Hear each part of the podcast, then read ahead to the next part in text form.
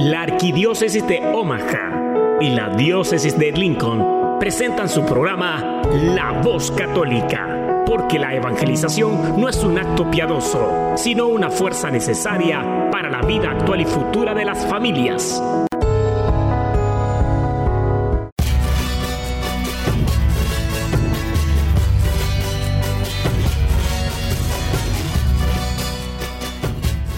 Hola, soy el arzobispo Jorge Lucas. Despónganse a escuchar la voz católica con un mensaje de fe y esperanza.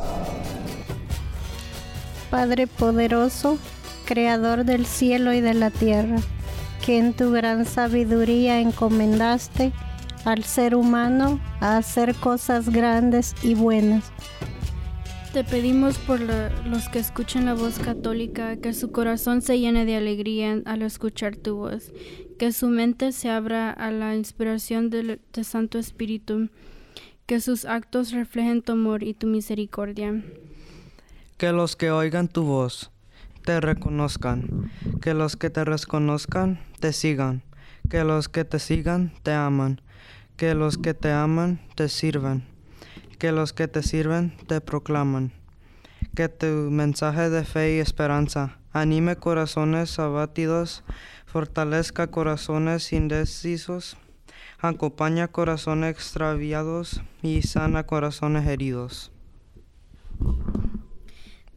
Te lo pedimos por medio de Jesús, tu Hijo amado, bajo la guía del Espíritu Santo y auxilio de nuestra Madre María de Guadalupe. Amén. Amén.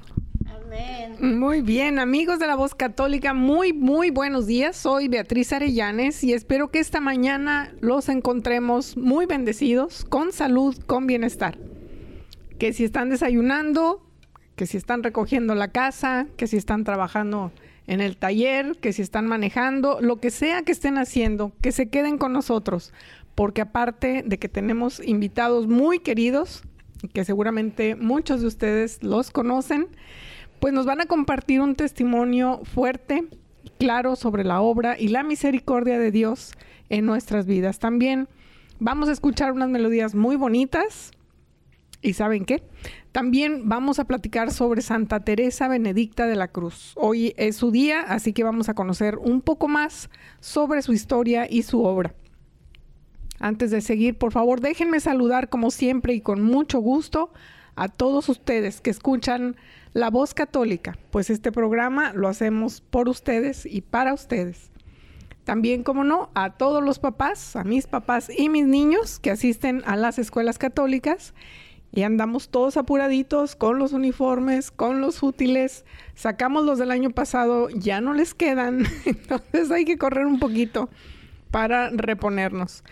Em, entonces vamos a pedirle al Espíritu Santo y a nuestra Santísima Madre María de Guadalupe que nos acompañe durante este nuevo ciclo escolar, que nos inspire, que nos guíe y que nos proteja, porque ya la próxima semana están regresando a los salones de clase, ¿verdad que sí? Sí. ok, y hay que seguir cuidándose porque este calor no nos da tregua. Como dijo mi hermano Juan Luis, mejor enderezo mi vida porque este calor ya me ha hecho recapacitar y definitivamente no quiero ir al infierno. Así que vamos a continuar.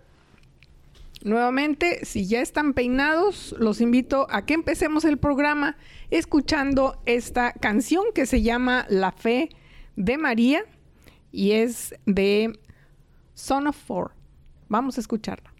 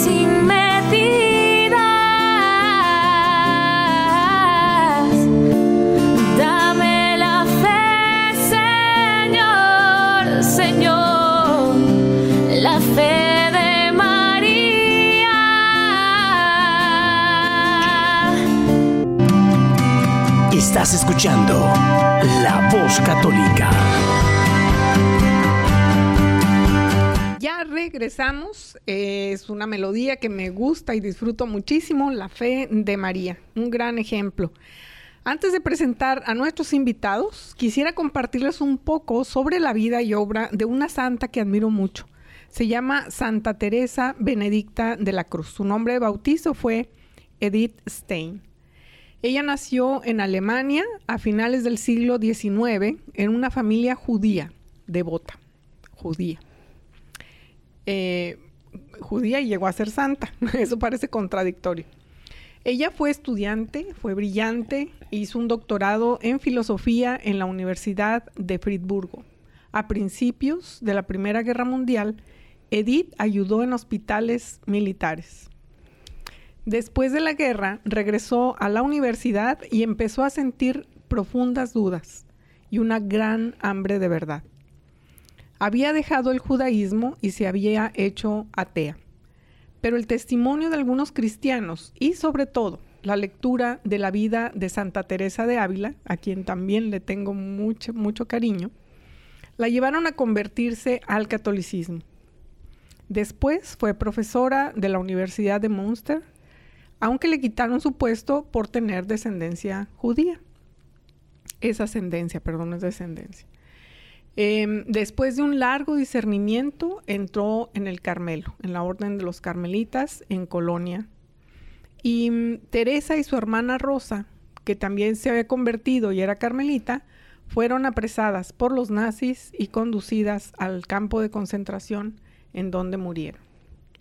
Así que Edith Stein eh, tiene nuestra invitada el mismo nombre y también una profunda fe. Lo que nos lleva en, a, a, este pasaje que hemos leído de Santa Teresa Benedicta de la Cruz, una reflexión sobre la primera y principal llamada de todo ser humano, es alcanzar lo que Dios quiere de ella. Y eso dentro de las capacidades y posibilidades de cada persona. Que por supuesto sucede por perseguir una educación integral, intelectual y humana. La generosidad de Edith Stein en la búsqueda se centraba en la apertura total a la verdad y a una vida íntegra y justa, aún a riesgo de su vida y de su posición. Así que podemos reflexionar de qué maneras procuramos todos una buena educación para nosotros mismos, para nuestros hijos y nuestra familia. Y cómo podemos poner todo lo que somos, lo que tenemos, al servicio de los demás, como lo hacen, lo hizo en este caso Santa Teresa Benedicta de la Cruz y otros tantos santos que como ella entregaron su vida por Cristo. Tengo otro libro que también es de los carmelitas que se llama El impacto de Dios. Es de San Juan de la Cruz y causó un gran impacto en mí también. Es un libro un poquito difícil de leer, hay que, hay que leerlo despacito, irlo digiriendo poco a poquito. Pero mientras estaba leyendo, inmediatamente me llegó a la cabeza alguien que tenía que invitar a este programa y que ustedes tienen que escuchar porque ella ha sufrido este impacto de Dios en su vida y de manera muy reciente. Aquí están con nosotros Edith Rodríguez, Susi y Oscar, sus hijitos, quien tengo un placer de presentarlos. Edith es mi hermana. Por supuesto, no es hermana de sangre porque tenemos diferentes eh, mamás, pero somos hermanas del alma tenemos una amistad fuerte y profunda. Ella es mi maestra. Nos conocimos hace ya cinco años por ahí, cuando nuestra oficina estaba todavía en el centro Juan Diego. Y bueno, Edith, muchas, muchas, muchas gracias por estar aquí. Oscar, Susi, gracias por estar aquí este día. Muy buenas tardes. Al contrario, gracias Beatriz por invitarlos a nosotros. Es este un pues un inmenso gusto, alegría de volvernos a encontrar y poder compartir y dar testimonio, ¿verdad? De, para darle gloria a Dios de todo lo que Él hace diariamente en nuestra vida. Pero hay momentos que sí son un poco más fuertes y que nos estremece hasta el alma y cambia completamente nuestra vida.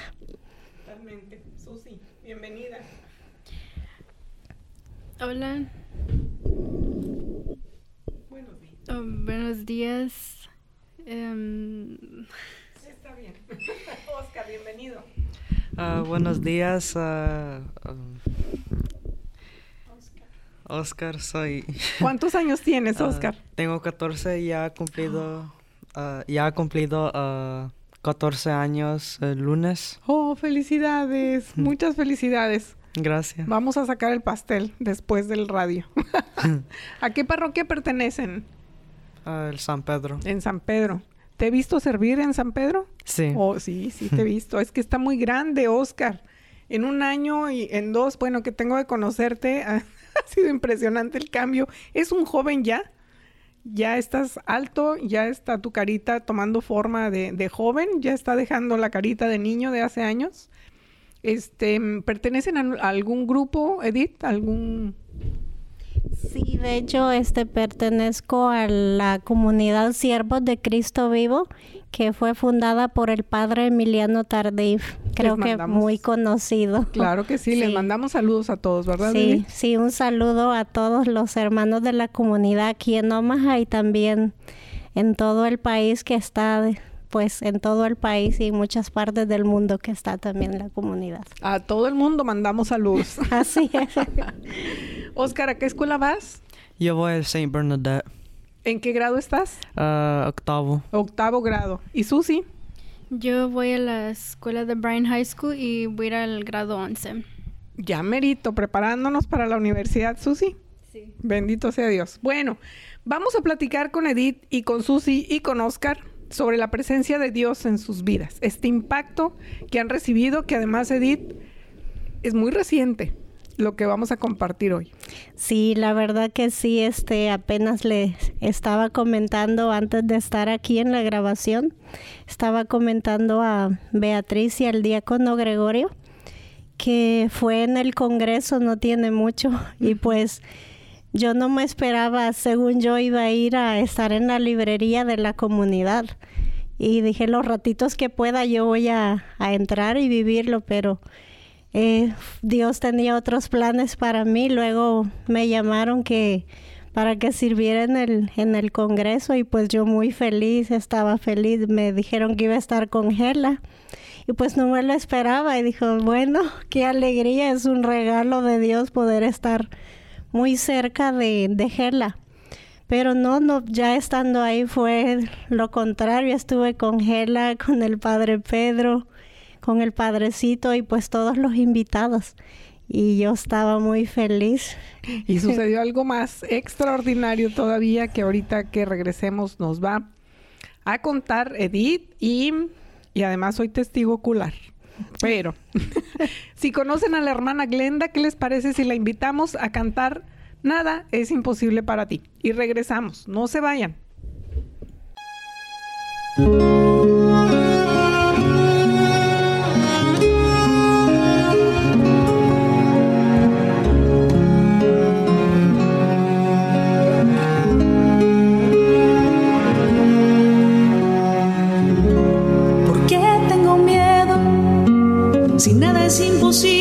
Para ti, ¿por qué tengo miedo? si nada es imposible para ti, porque tengo miedo.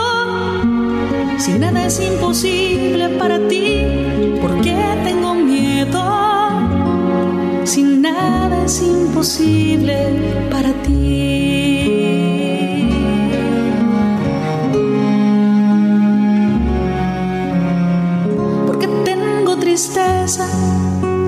Si nada es imposible para ti, porque tengo tristeza. Si nada es imposible para ti, porque tengo tristeza. Si nada es imposible para ti, porque tengo tristeza. Si nada es imposible para ti, nada es imposible para ti. Es imposible para ti.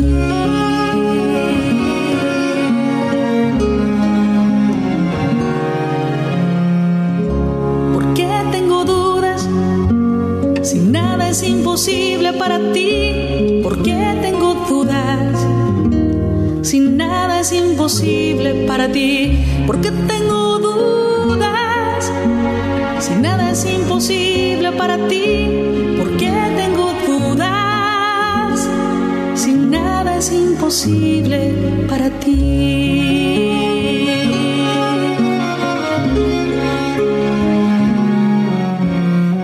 Enséñame a amar, porque nada es imposible para ti. Enséñame a amar, porque nada es imposible para ti. Enséñame a perdonar, porque nada es imposible para ti. Enséñame a perdonar, nada es imposible para ti. Nada es imposible para ti. Nada es imposible para ti.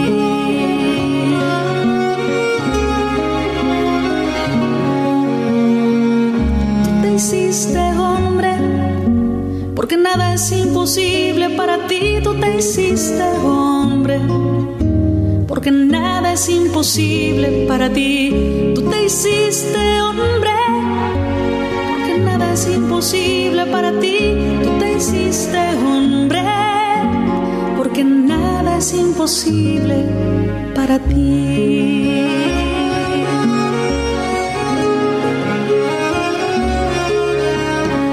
Tú venciste la muerte, porque nada es imposible para ti. Tú venciste a la muerte porque nada es imposible para ti. Tú estás entre nosotros, porque nada es imposible para ti. Tú estás entre nosotros, porque nada es imposible para ti. Nada es imposible para ti.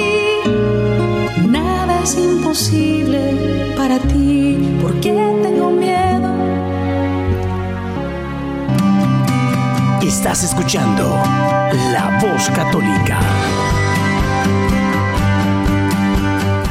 Ya de vuelta y dándole toda la razón a la hermana Glenda. Nada es imposible para ti, Señor, y es la razón por la que estamos también aquí, porque quiero que Edith nos platique de manera más amplia este impacto, esta, esta presencia, este milagro que ha sucedido recién, no hace 15 días más o menos. Sí, por ahí, dos semanas, ¿verdad? Sí. Es una, es una historia que, que, deja muy al descubierto el poder de la oración, de la intercesión, de la fe, sobre todo. Así que, Edith, platíquenos, ¿qué sucedió? Bueno, pues primero vamos a usar la frase, dice, uh, el tiempo de los milagros no ha pasado. Por supuesto que no. Sigue igual. Jesús es el mismo de ese tiempo, el de ayer y hoy y, el, y de nuestro futuro también. siempre. Y pues en el Congreso, no recuerdo la fecha que fue, 23, ¿no? Julio. De julio apenas. Y pues como decía, que yo según iba a servir y pues un sacerdote allí que de hecho Beatriz me lo presentó para que conociera a mi hijo Oscar que siente el deseo de, ser sacerdote y nos presentó y ya conoció el caso mío de la enfermedad que yo tengo. ¿Por qué no nos comenta rápidamente su condición? Ah, mi condición se llama hipertensión pulmonar severa, que son los dos pulmones y el corazón, un corazón agrandado. Ya nomás la parte derecha tiene función, pero eh, ya me desahuciaron, pero Dios tiene la última palabra. Eso es definitivamente. Se requiere obediencia porque para Dios la obediencia es grata y dejó la medicina también, que por medio de la medicina Dios obra también. Es por el poder de Dios que, que la medicina trabaja, ¿verdad? Y la sabiduría de los doctores. Totalmente, sí. Y pues tomando un medicamento traigo una válvula conectada al corazón las 24 horas 7, conectada al medicamento y pues lo que me, me causa mucho es la respiración y a veces el aceleramiento del corazón que tiene mucho sangrado. Y bueno, ya llevaba dos semanas que no quería tomar la medicina porque es mucho medicamento. Y como iba a servir ese día, me imaginé, dije, voy a pasar mucho tiempo de pie y mis pies se ponen pues que no caben ni mis zapatos de tan inflamados. Y ese día que nos presentó el día sábado con el sacerdote, no sé Ah, ¿Cómo se llama su nombre? No sé si lo puede mencionar, Beatriz. Fíjese que batallo con el apellido, es el padre Scott. Eh, él estaba en um, West Point, ahorita está encargado de, de las vocaciones en la arquidiócesis. Por eso se lo presenté a Oscar. sí, pues yo muy agradecida porque creo que ese momento fue tan especial, fue un regalo Dios nos sorprende, Dios tiene tantas sorpresas para nosotros. Y parecía pues que yo andaba sirviendo, pero el Señor tenía algo para mí ese día. un regalo. Un regalo muy especial porque una sanación. Yo como pensé que mis pies iban a amanecer así, dije, bueno, pero yo, mi corazón estaba feliz, estaba alegre de poder estar ahí como estuve en cuidados intensivos, era una segunda oportunidad de poder vivir ese, ese congreso.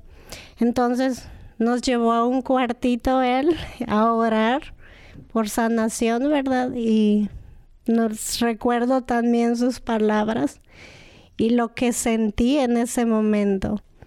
Y pues oró, pedimos ahí juntos y luego me llevó a subir unos escalones que, están ahí en, la high school. Y yo la subí rápidamente. Yo estaba asombrada porque pues yo subo escalones, pero subo dos escalones y me descanso porque mi respiración no es suficiente para mi cerebro. Y doy otros descanso y subí ya otros dos escalones o tres y quedaba pues exhausta, no tenía aire Y ese día yo la subí rápido. Yo ni cuenta me di, ustedes miran y dije, la subí rápido, pero ya hasta que estaba arriba.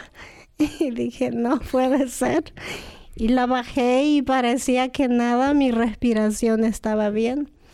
Y ya el día domingo yo desperté y dije, no, ya me imagino cómo están mis pies, no quería ni verlos. Y cuando me senté y miré mis pies, mis pies estaban normales. Mis pies no estaban inflamados y yo decía, ¿qué? Mis pies no se hincharon, yo no he tomado mi medicamento. El doctor ya estaba preocupado porque diario tenía que tomar ese medicamento. Mis pulmones se llenan de agua y vienen infecciones y fiebres, tengo que pasar con mucho antibiótico y eso pues debilita mis defensas. Paso casi solamente acostada todo el día y no salgo. Y desde ese día pues para gloria de Dios, yo ya llevo un mes, ya, ya no he tomado esas pastillas para, para la retención de líquidos yo respiro mejor. He soportado la, la temperatura que, que, era lo que más me afectaba. Sí, le hace mucho daño. Mucho daño y yo la he soportado más. He salido afuera a mi cita al doctor y, y no me ha afectado igual mi respiración está mejor. De hecho, ahorita que veníamos y, tuve que subir, subir, los escalones, yo los subí normal como los pulmones normal. Y pues, ¿quién hizo ese milagro? Pues Dios. Dios. Que parecía que aunque anduviera sirviendo, pero Dios conoce nuestro corazón, Dios conoce nuestros anhelos. Y aunque parezca que digamos, no, yo ando aquí, no lo estoy viviendo, Dios sí toma en cuenta. Dios conoce nuestro corazón. Y Él tenía eso para nosotros y, y tal vez muchas personas dirán, no, Dios no me escucha. Aunque pensemos eso, Él conoce nuestro corazón. Fíjese que sí, Edith. Y de hecho, Él nos conoce y nos mueve.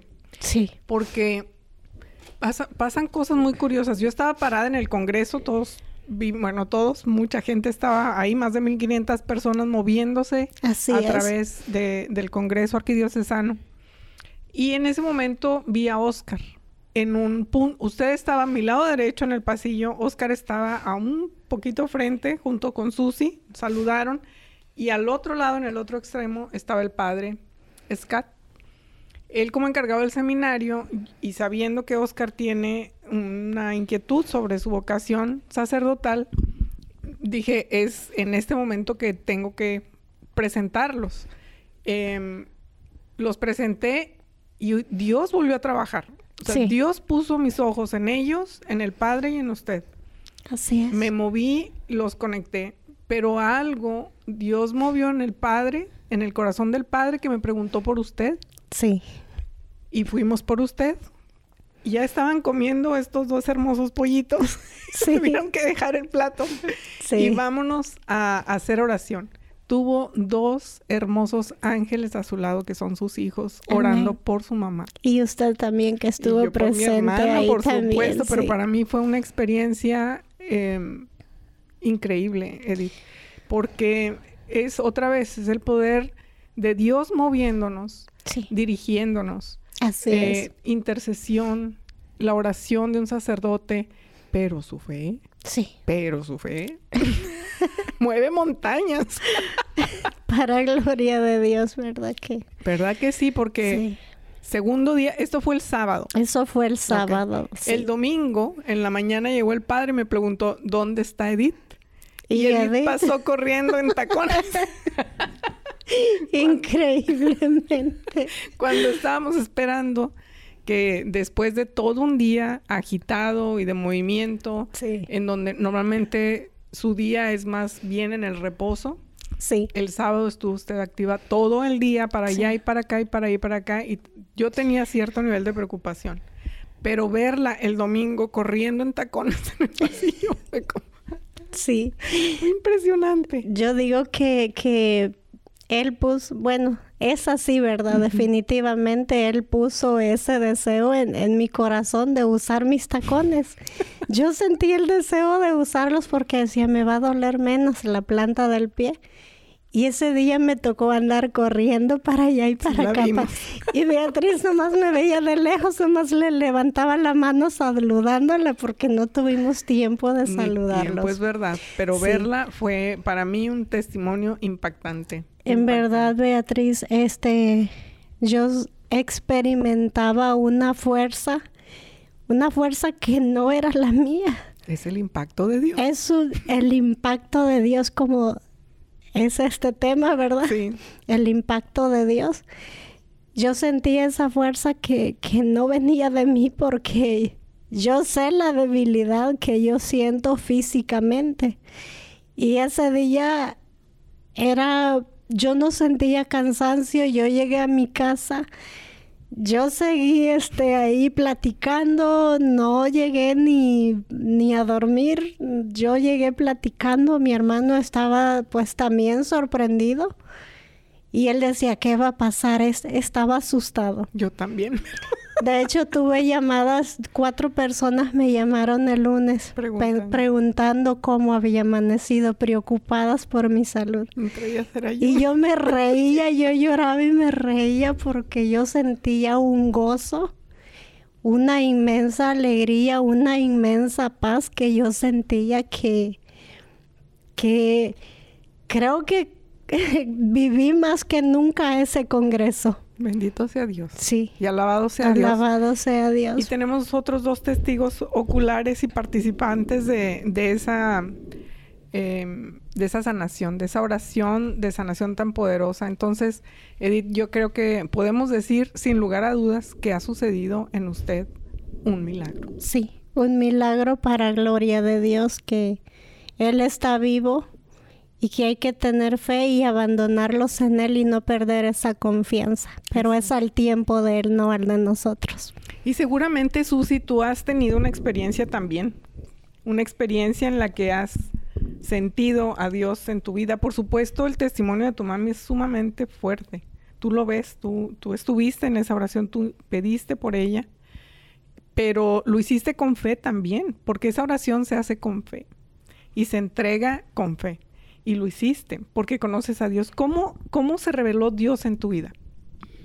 Él se reveló en mí cuando nosotros en familia siempre rezamos el rosario y desde que lo empezamos a rezar siempre en familia, este, todas las noches siempre me acostaba yo hablando con él y en las mañanas también hablaba con él antes de despertarme.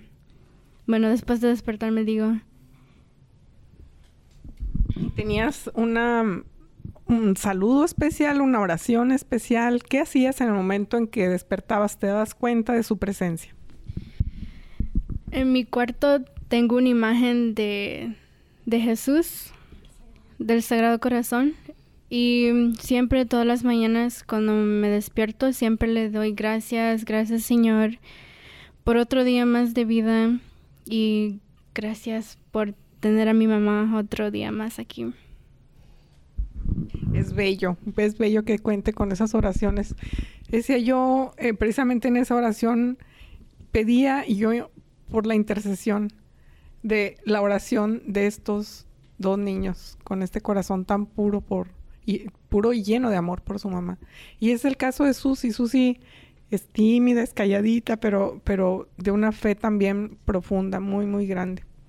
Eh, Oscar, estuviste ahí con tu mamá, hiciste una oración muy bonita, te pidió el padre, de hecho, que hicieras una oración final. Y esa oración no viene de un niño de tu edad. Me, queda, me quedé también muy sorprendida porque no, realmente no es una oración que refleje tu edad, tu edad física. Refleja una edad y una madurez en el alma que va mucho más allá de tu edad biológica. ¿Cómo conociste tú a Dios? So, uh, voy a decir como cuando tenía cinco años.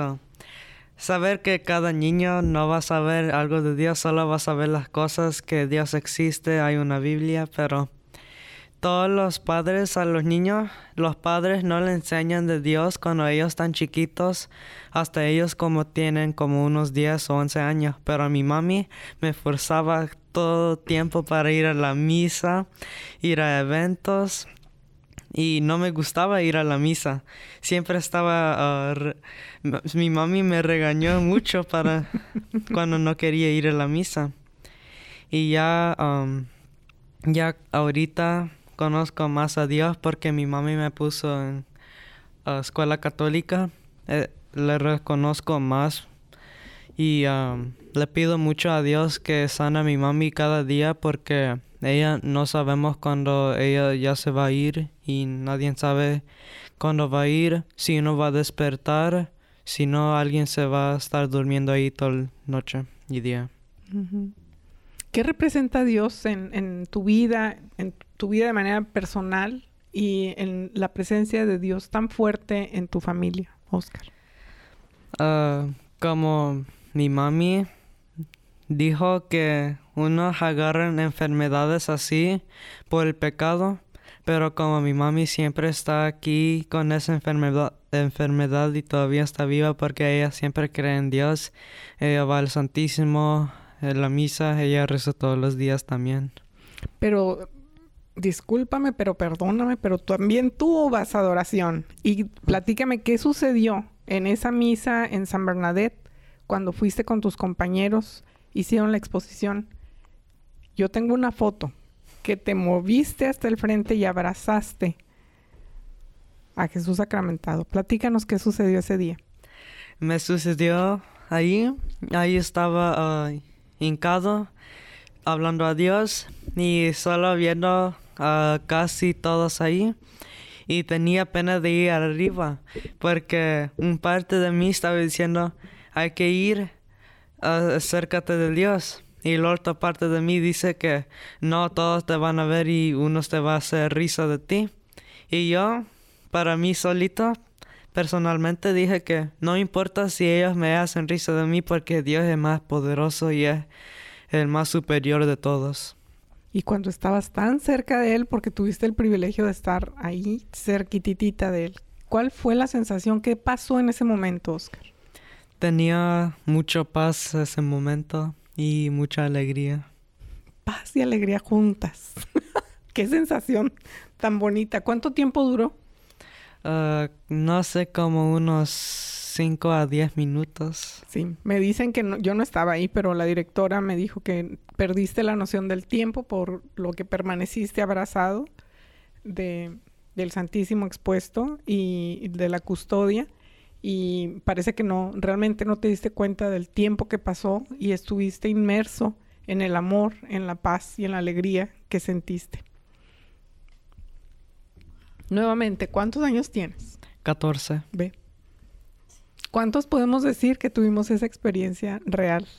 De estar ante la presencia, en la cercanía, inmersos en el amor tan profundo de Dios. Y a veces que no comprendemos, no, no tenemos capacidad de entender ese amor que Dios nos tiene.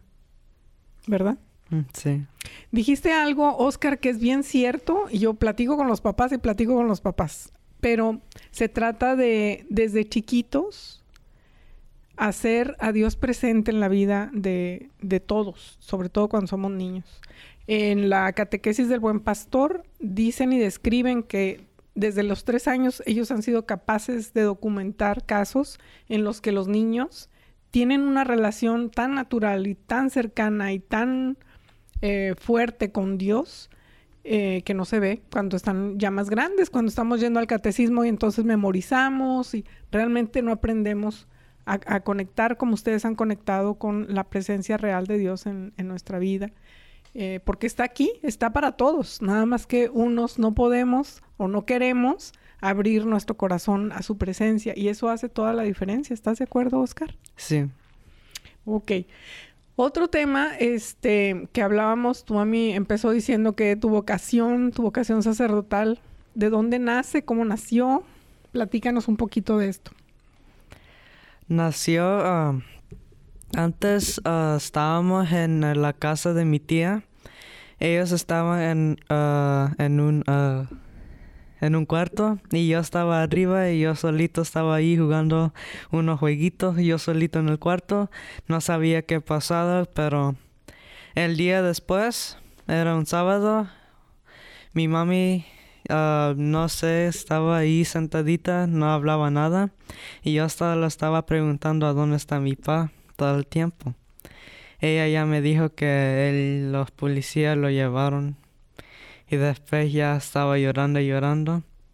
Ella me, ella me llevó el Santísimo ese día también y todavía no sentí nada, aunque Dios estaba ahí todavía. Ya cuando me fui a acostar todavía estaba llorando. Mi mami me dio un cruz de Jesús ahí. Lo abracé toda la noche hasta que me levanté. Solo en ese sueño, solo me imaginé, oí que Dios me estaba llamando para el sacerdocio. ¿Qué escuchaste? ¿Te dijo algo o sentiste algo? Sentí y oí. ¿Sí? ¿Qué te dijo? Dijo que vaya al sacerdocio porque en el futuro no va a ser tantos sacerdotes. ¿Y qué sentiste? Ah, muy especial ese momento también. Muy especial. ¿Sentiste igual? ¿Alegría? ¿Confusión? ¿Tristeza? ¿Qué sentiste? Yo estaba con confusión porque... y alegría también porque Dios me está llamando. Y al igualmente, ¿por qué solo a yo ese momento? Totalmente. Totalmente. Cuando te escucho nuevamente es, eh, está hablando la verdad ahí en ti está. Y pues bueno, queremos seguir apoyándote y estás en nuestras oraciones, Oscar, porque si vas con esa alegría persiguiendo tu vocación, nos llamas también a nosotros a seguir a Cristo y, apoyarte. Y, tú eres un modelo para nosotros a tu edad. Te lo digo en serio. Igual que es tu mami. Tu mami es una maestra para mí. Y, con, pues, con todo ese cariño que, les tengo, em, rezamos por ustedes. Así que vamos a hacer una pausita para que se nos pasen las bolitas que tenemos en, en la garganta. ¿Qué les parece si, si hacemos esta pausita musical? para regresar y cerrar el programa. Esta canción se llama Jesús, amigo y canta estreto. Ojalá les guste mucho.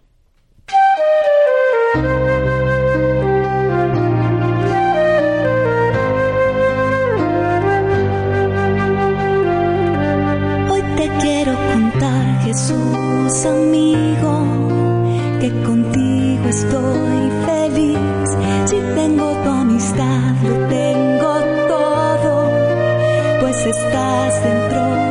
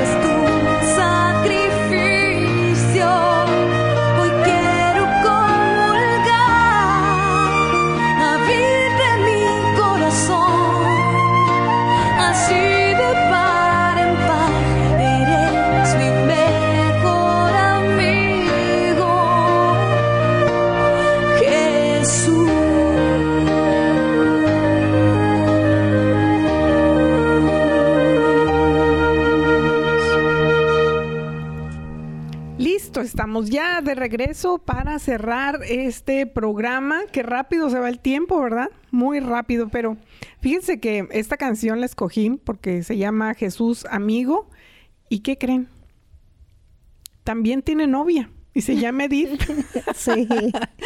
Un día me dijo Edith que se había escapado de la casa, se sentía malita. Sí. Pero no encontraba su lugar, me dijo Edith. Yo necesitaba salirme de la casa. Sí. Me dijo, y no sabe a quién fui a ver. Y yo, no tengo idea. Fui a ver a mi novio. Y yo, ay, caray. sí. Fui a ver a mi novio. ¿Dónde está su novio? Pues mi novio está en el sagrario. Está expuesto las 24 horas, los 7 días de la semana. Y está ahí en un pedacito de pan, ahí escondido, pero más vivo, vivo con su corazón ahí palpitando de amor por nosotros. Sí, y usted por palpitando de amor por él porque se inspira.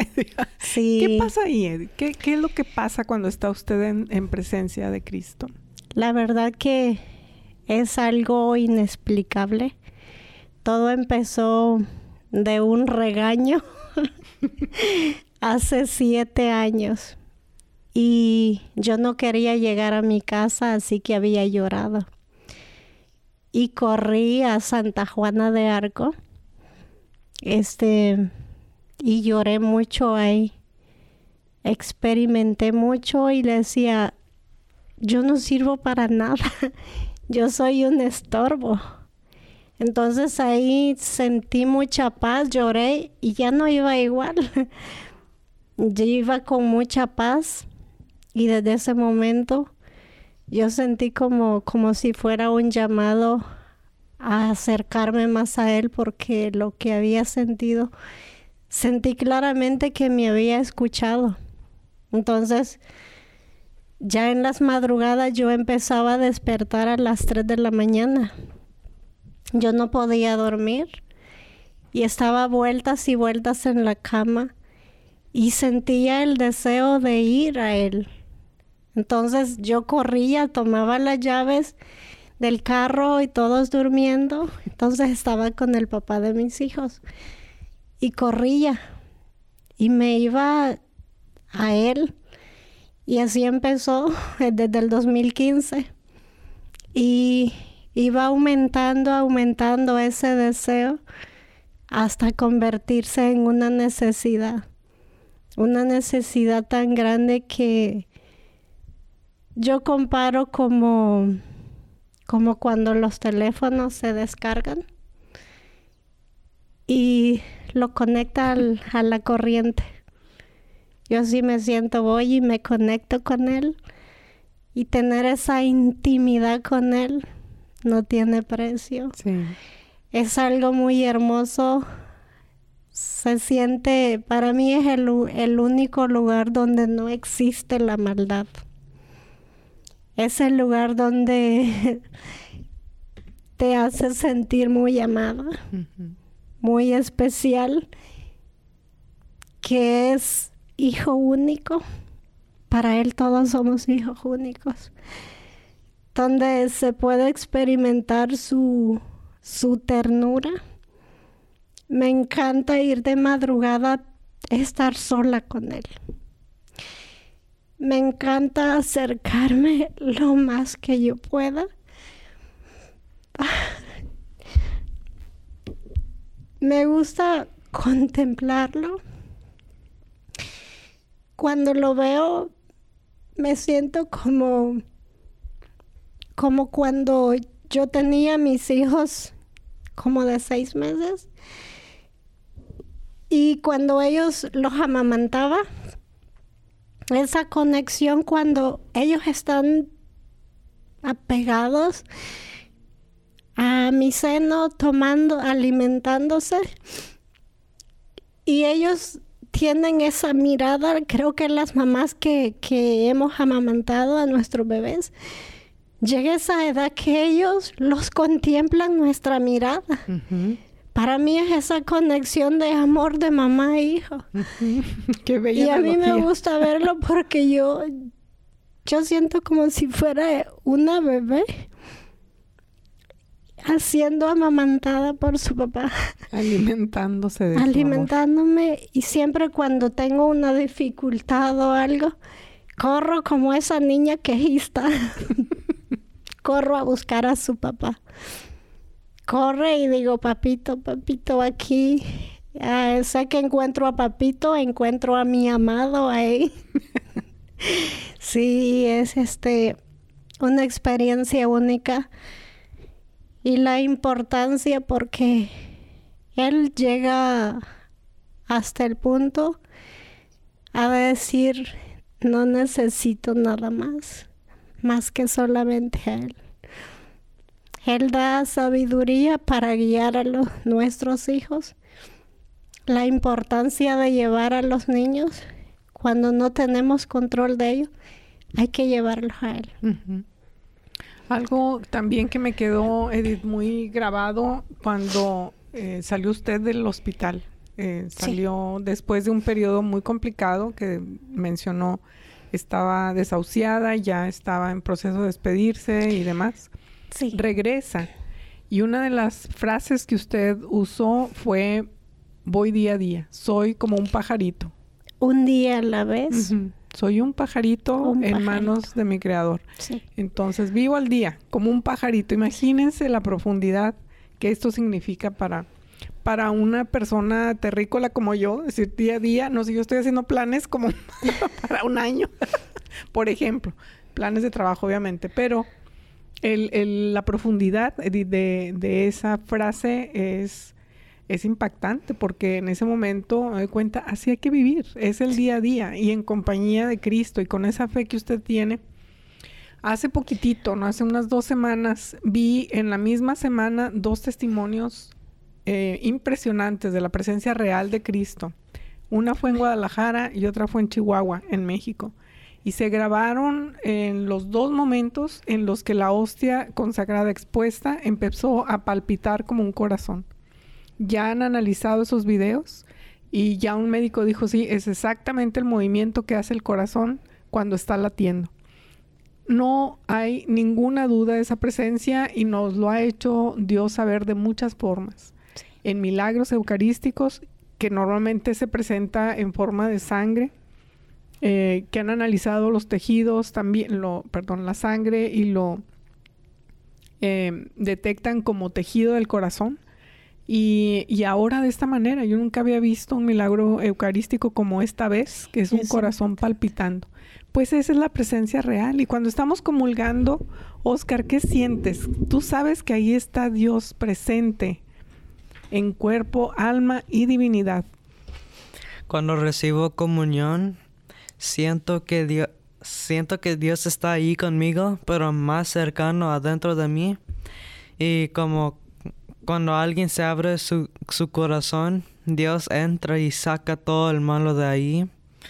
Y cuando uno recibe el comunión, unos tiempos, uh, no diciendo todas las personas son así, pero unas son que piensa de algo otro en vez de decir Dios te amo.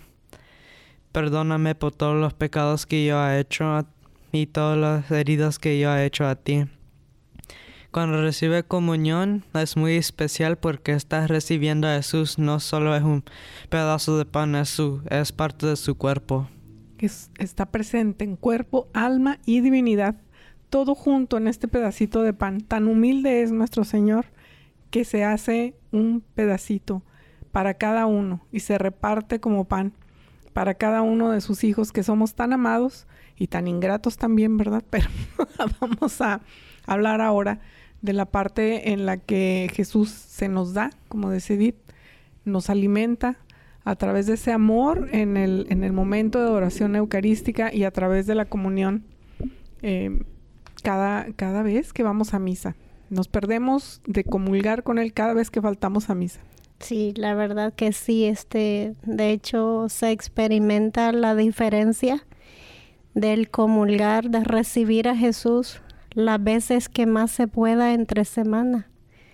Para en, en, en mi persona se siente la diferencia, esa fuerza física y espiritual se experimenta que, hay más fuerza física, hay más ánimo, porque es la sobrevivencia para nosotros. incrementa la energía vital que viene del Espíritu Santo, viene de esta comunión, de esta infusión del Espíritu Santo. Y ayuda para no sentir tristeza ni depresión, porque Él es el amor.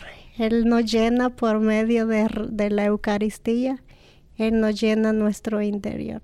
Es lo más hermoso que el Señor es compasivo y aunque seamos indignos de Él, de tantas fallas que cometemos, pero Él nos sigue amando y alimentándonos y perdonándonos. Sigue fiel, sigue fiel, sigue presente y aquí está, sin duda, aquí está.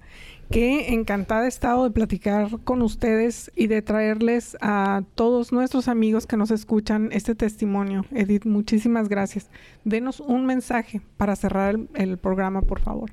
Pues que no perdamos la fe, que Él está vivo en la Eucaristía.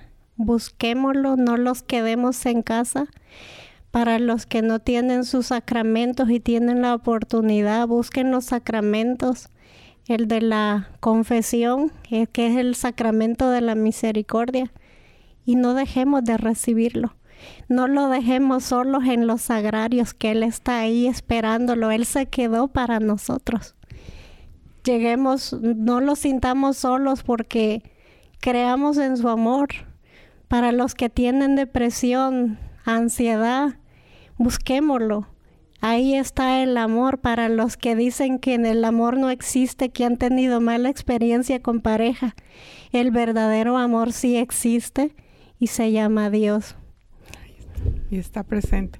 Otra cosa, Edith, que, que mencionaron también, que me gustaría resaltar, es esa educación que usted les ha dado en la fe, el, aunque vamos pataleando, dice Oscar, yo estaba muy enojado porque me iban a fuerza. Y Susi, seguramente en algún punto también dijiste, Dios, ¿por qué estoy aquí? O quiero hacer otra cosa, pero en la persistencia eh, consiste la, madurez de los niños a este punto, porque están muy jóvenes, Edith, están muy jóvenes para tener la madurez espiritual que, que sus hijos tienen. Hay que ser perseverante e insistir en ellos y primeramente ser ejemplo de ellos. Buscar, no solo querer inculcarles la fe a ellos, sino vivirla también nosotros como padres. Porque ellos quieren ver ejemplos en nosotros también. Claro que sí. Y bueno, yo voy a aprovechar para hacer mi anuncio. Mi vocación es la educación, la educación católica eh, y y queremos invitar a más familias, Edith, que vengan y vean a sus hijos crecer en un ambiente en donde la fe está presente, en donde tienen acceso a comulgar, como nos decía Oscar, a ver a Jesús sacramentado, está expuesto, lo conocen, eh, van a misa, hacen sus sacramentos, pero también aprenden de arte, también aprenden deportes, también aprenden las materias que son básicas. También en el Congreso les describía a todos los papás el perfil de los estudiantes que las universidades están buscando. Entonces, observen a sus niños, vean si están en el ambiente correcto. Nuestras puertas están abiertas. Estamos al final ya de las vacaciones donde me cuesta más trabajo encontrar lugar para todos, pero podemos seguir buscando pero después apenas empiezan las clases y vamos a estar hablando de high school porque tenemos ocho high school católicos, ocho oportunidades para sus hijos de que crezcan eh, físicamente, académicamente y espiritualmente. Así que tenemos un muy buen modelo. Oscar, muchas gracias por venir con tu mami Susi. Gracias por estar aquí. Nuevamente, Edith, gracias. Por favor, llámenos al 402 557-5570. Nuevamente, 402-957, no, 402-557-5570. Ah, nos puede visitar en el Centro Pastoral Tepeyac. Y último mensaje es para avisarles, si, si ya saben, recordarles que hay una misa en Santa María en Bellevue los domingos a las 12 del mediodía en español. Así que si vive en esa zona, en Santa María, en Bellevue, los domingos a las 12 del día, em, en, le voy a dar la dirección, es 2302 Crawford Crawford, I'm sorry, em, Street en Bellevue, Nebraska. 12 del día, todos los domingos. Gracias por escucharnos. Están en nuestras oraciones y espero saludarlos muy pronto. Gracias nuevamente, Susi, Oscar, Edith. Que Dios nos bendiga. La arquidiócesis de Omaha y la diócesis de Lincoln presentaron su programa La Voz Católica, porque la evangelización no es un acto piadoso, sino una fuerza necesaria para la vida actual y futura de las familias. Gracias por escuchar la voz católica. Recuerden que nos reunimos mañana en la Santa Misa. Que Dios los bendiga en el nombre del Padre y del Hijo y del Espíritu Santo. Amén.